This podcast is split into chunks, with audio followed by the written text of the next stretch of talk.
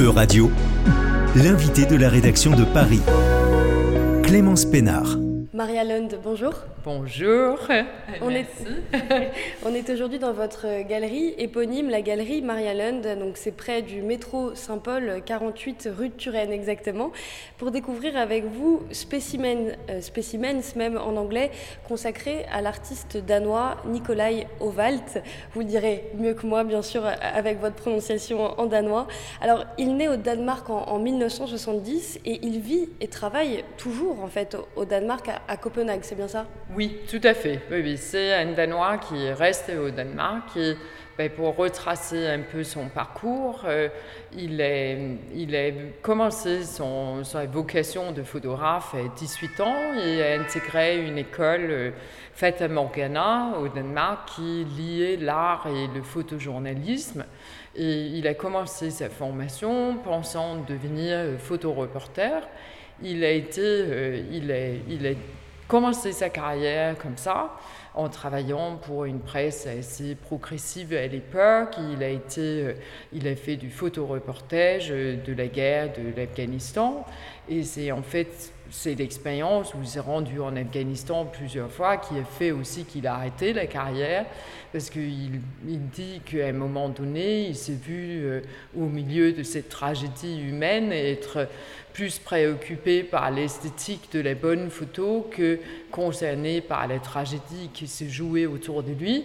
Et il a dit, ben, j'étais devenu quelqu'un que je n'aimais pas, et c'est là où il a arrêté en fait le photojournalisme. Et, euh, et, donc, depuis, il a développé un travail de photographe euh, plasticien. Son sujet de prédilection, on a l'impression que c'est la nature, mais peut-être que c'est pas que ça. Non, c'est pas que ça. C'est souvent le, le, sujet que l'on voit, mais en réalité, je, je crois que c'est son agenda est autre. Un, c'est quelqu'un qui est très curieux de la vie et il se sert de la photo comme une manière de découvrir, de, de gagner en connaissance par rapport à quelque chose qui l'intrigue. Aussi, il y a un fil rouge euh, que l'on identifie dans son travail, c'est vraiment, ça peut peut-être paraître banal, mais c'est de rendre l'invisible visible. Et là, la photo est bien évidemment euh, un médium très intéressant. Donc, euh, comment on rend visible les rayons curatifs du soleil, comment on montre le changement qui s'opère dans une personne qui a tout d'un coup été confrontée à la douleur ou à une lutte, euh, comment on peut regarder les cendres d'un être mort autrement, y voir autre chose?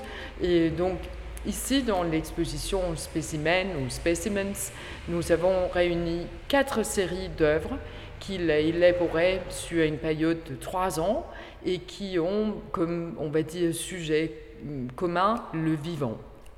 Et alors on va peut-être commencer justement juste là avec euh, cet arbre, cette série de photos euh, oui. d'un seul et même arbre. Oui, alors c'est la série Old Chico qui existe, euh, qui a d'abord été un projet de livre en fait.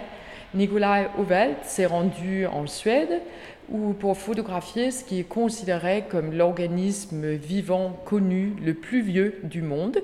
C'est un épicéa qu'on a appelé Old Chico puisque sa matière génétique a été analysée et elle remonte à, il y a 9600 ans. Donc c'est vraiment un très vieux arbre et je trouve aussi une très jolie histoire sur finalement la capacité de résistance de la vie si une matière génétique euh, traverse euh, presque 10 000 ans. Et donc Nikolai Hovelt est, est fait, fait, plusieurs prises de vue, bien sûr, mais il se concentrait sur une image, sur un négatif qu'il a décidé, qu'il a tiré environ 100 fois, mais chaque fois sur un papier photo vintage expiré d'une période et d'une origine différente. Ça veut dire qu'on a en fait 100 tirages du même négatif qui sont tous différents dès par l'année d'expiration, de, donc d'utilisation, on va dire, garantie de la feuille photo, et par le lieu où ça a été, euh, euh, ça a été fabriqué, l'endroit, l'usine et le pays. Et ce qui est très intéressant, c'est qu'on a donc euh, des euh, tirages dont les papiers s'étendent sur une période de près d'un siècle, puisque les papiers les plus vieux qu'il a utilisés, utilisé, pardon, datent des années 1930 et on va jusqu'à maintenant. Et donc ça devient indirectement aussi un album de la photo, la matérialité photographique, comme elle a pu exister dans différentes cultures à différents moments. Par exemple, ce qui saute aux yeux quand on voit la sélection euh, des dix tirages que nous avons ici, c'est que certaines photos sont très blanches et c'est très caractéristique des photos de l'ancien euh, bloc de l'Est où on manquait de matière, dont les papiers étaient typiquement plus fins et la couche d'argent l'était aussi. Donc ces photos deviennent blanches. Maintenant, ils sont figés, euh, l'image euh, a été développée, donc on, on est devant un état durable, mais je trouve que si on euh, se remémore des albums de famille qu'on a pu feuilleter, des albums de différentes origines, mais toute cette série devient comme un voyage à travers l'histoire photographique aussi de nos vies. Et euh, il existe un très beau livre qui s'appelle Ochiko, qui a même été primé, où l'on retrouve 97 de, ces photos. Et c'est vraiment euh, un beau travail, je trouve, euh, qui, qui nous parle du temps autrement et du temps photographique. Et donc, voilà, l'invisible rendu visible. un voyage à travers la culture également. Et juste derrière vous, vous avez un, autre tirage qui, lui, est beaucoup plus, disons, rouge, marron. Est-ce que vous savez euh, l'origine de, ce tirage? Ça a été fait dans quel pays, peut-être? Euh, je pense que ça doit être euh, allemand, mais surtout ce qui est intéressant, c'est que c'est une feuille de photo dont l'utilisation a expiré en 1944. Donc on est en pleine guerre et on se trouve devant cette photo qui est assez petite, euh, et euh, où le fond paraît rosé, cuivré, et les, les contours de l'arbre apparaissent juste comme une différence de couleur un peu beige. C'est très subtil, très, très émouvant parce que l'image est à peine là en fait. C'est celle qu'on remarque, je pense, un peu, enfin peut-être le plus, parce que vous avez fait dans votre scénographie neuf tirages à gauche, et puis là, d'un coup, il y a celle-là, la petite, un peu cachée. Oui, tout à fait. Oui, elle a été sortie euh, du lot pour avoir sa vie un peu à part. Euh, mhm. Voilà.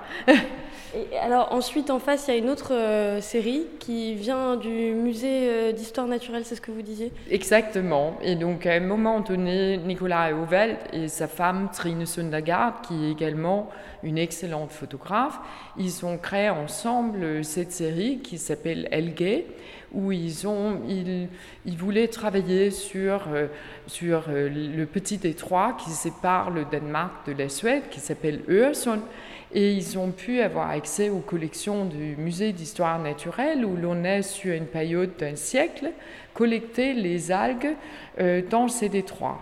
Et donc ils se sont intéressés à, des planches euh, d'algues rouges. Et, euh, et, donc ils ont pu scanner ces planches telles qu'elles existent en très haute résolution. Et on se trouve avec des tirages où on pourrait euh, penser être devant des aquarelles, il y a quelque chose de l'ordre de, la transparence, presque comme si les, petits spécimens algues rouges se trouvaient sur des, des, plaques de verre, et donc on joue avec cette transparence aquatique. Et ces formes à la fois bah, de des algues, mais qui ont ce mouvement très gracieux qui rappelle les mouvements dans l'eau avec, euh, avec les courants. Et en même temps, on voit aussi le temps qui est passé parce que les bords des feuilles se sont un petit peu décomposés, les couleurs sont un petit peu passées, c'est très sensuel, on est dans des, des tonalités de pourpre. Et, et je sais, c'est un travail que j'adore. Euh, à la fois, il y a la nature, mais il y a tout ce que, ce que toutes les associations que l'on peut avoir. Il y a quelque chose de très corporel, presque de l'ordre du féminin aussi. Voilà. Alors, on ne peut pas le louper, celui-là, ce microscope géant. Oui, oui, c'est euh, presque, presque comme une fusée pour aller dans le monde. Et, bien évidemment, Nicolas Hoveld a fait exprès de rendre aussi grand, on est à taille humaine pour ce magnifique microscope du 19e siècle, tout en laiton. Et la taille suggère bien évidemment le gain que l'on peut avoir par les connaissances, ça peut ouvrir le monde. Et donc le microscope, euh, comme le nom l'indique et comme on le sait, s'intéresse à ce qui est microscopique et petit. Et en fait, euh, ce microscope, euh, spécifique a appartenu à un bactériologiste danois qui s'appelait Hans Christian Gram et qui, en 1884, dans un morgue à Berlin, va mettre au point une méthode de coloration des préparations microscopiques que l'on utilise encore aujourd'hui, qui s'appelle la méthode Gram, où il va teinter d'abord en violet, décolorer, constater que certaines membranes ne se laissent pas décolorer, teinter ensuite avec la fuchsine et voir que certaines membranes deviennent roses. Et tout d'un coup se trouver devant des visions où la manière dont les préparations prennent euh, et gardent la couleur disent quelque chose sur la nature de ce qu'on observe. Et ça va aider dans l'identification, la distinction d'une bactérie euh, euh, par rapport à une autre. Et on est donc dans l'exposition, Nicolas Hoveld a photographié un certain nombre de préparations microscopiques, dont des choses qui peuvent faire un peu peur si on sait ce que c'est, comme la choléra ou les pneumonies. Mais ce qui est intéressant ici, c'est que les préparations ont été agrandies et ils se présentent tout d'un coup comme des magnifiques œuvres d'art abstraites. On ne se rend pas tout à fait compte de ce qu'on regarde. Et pourquoi il s'est intéressé à ce sujet? Ben, On a eu une pandémie. Et, euh, et, au bout d'un moment, il a, pu avoir une collaboration avec le Muséon, qui est le musée d'histoire de la médecine à Copenhague, où ils ont fait en 2021 une exposition intitulée Fighting Epidemics, donc lutter contre les épidémies, où l'on a euh, euh, été chercher des objets dans les collections du musée liées à la lutte contre les épidémies à travers les siècles. Et, c'était une perspective, je trouve, hyper intéressante parce que nous, êtres du XXe siècle, dans notre partie du monde, avaient, je pense, euh, réussi à presque oublier ce que c'est une épidémie ou une pandémie. Et, euh, et, en fait, cette exposition permettait d'ancrer dans une perspective historique comment cet enjeu a eu euh, a eu une importance immense pour l'humanité euh, à travers les siècles. Et donc là, c'est une photo, on va dire, à la fois documentaire, mais aussi pour euh, peut-être nous aider dans la conscience de la réalité de notre vie, en fait. Mm. Toujours, euh, vous l'avez dit, rendre l'invisible visible. Merci. Et, puis alors ensuite, on a en bas encore des œuvres d'art. Oui, Est-ce qu'on on peut descendre avec vous? Oui, avec grand plaisir. Allons-y. Alors, je vous suis.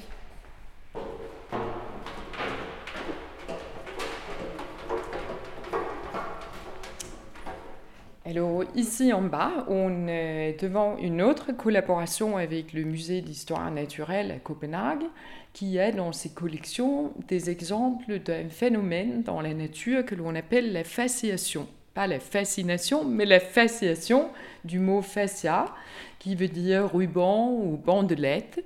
Et, euh, c'est assez amusant et ça a fasciné Nicolas Hoveld parce que ce qui se passe, c'est qu'un arbre ou une fleur, euh, une plante, peut être affecté dans son centre de croissance par des bactéries, des hormones, par l'environnement. Et tout d'un coup, on va dire, la programmation de croissance de, la plante est perturbée et elle se met à pousser en forme de bandelettes, euh, des rubans. Ici, euh, c'est même tout torsadé, le, tronc de l'arbre, et, la croissance se finit dans une forme de crête. Et donc ça a l'air complètement surréaliste. Et, et, ça fascine l'humanité depuis des siècles. Autrefois, on pensait que la, la plante était possédée par un esprit habité tellement c'était étrange. Et donc, euh, on a même été jusqu'à extraire les, les, sèves de ces plantes, pensant pouvoir guérir des personnes euh, souffrant de maladies mentales euh, par l'injection de ces sèves. Donc, on est devant un phénomène qui, qui fascine. Et Nikolai Hoveld a donc photographié un arbre souffrant de ce phénomène, mais de manière fragmentaire pour quelque part souligner la dimension abstraite de ce qui se passe avec la plante. Et ensuite, il a, à travers les photos et la sculpture 3D, pu faire euh, un tirage, une sculpture qui reprend complètement la forme de cet arbre et que nous avons le plaisir d'avoir dans l'exposition. Donc nous avons à la fois les photos, aussi tirées sur papier vintage pour donner un aspect plus velouté, plus doux, euh, un peu évanescent. Et nous avons le modèle euh, sous forme de sculpture en métal.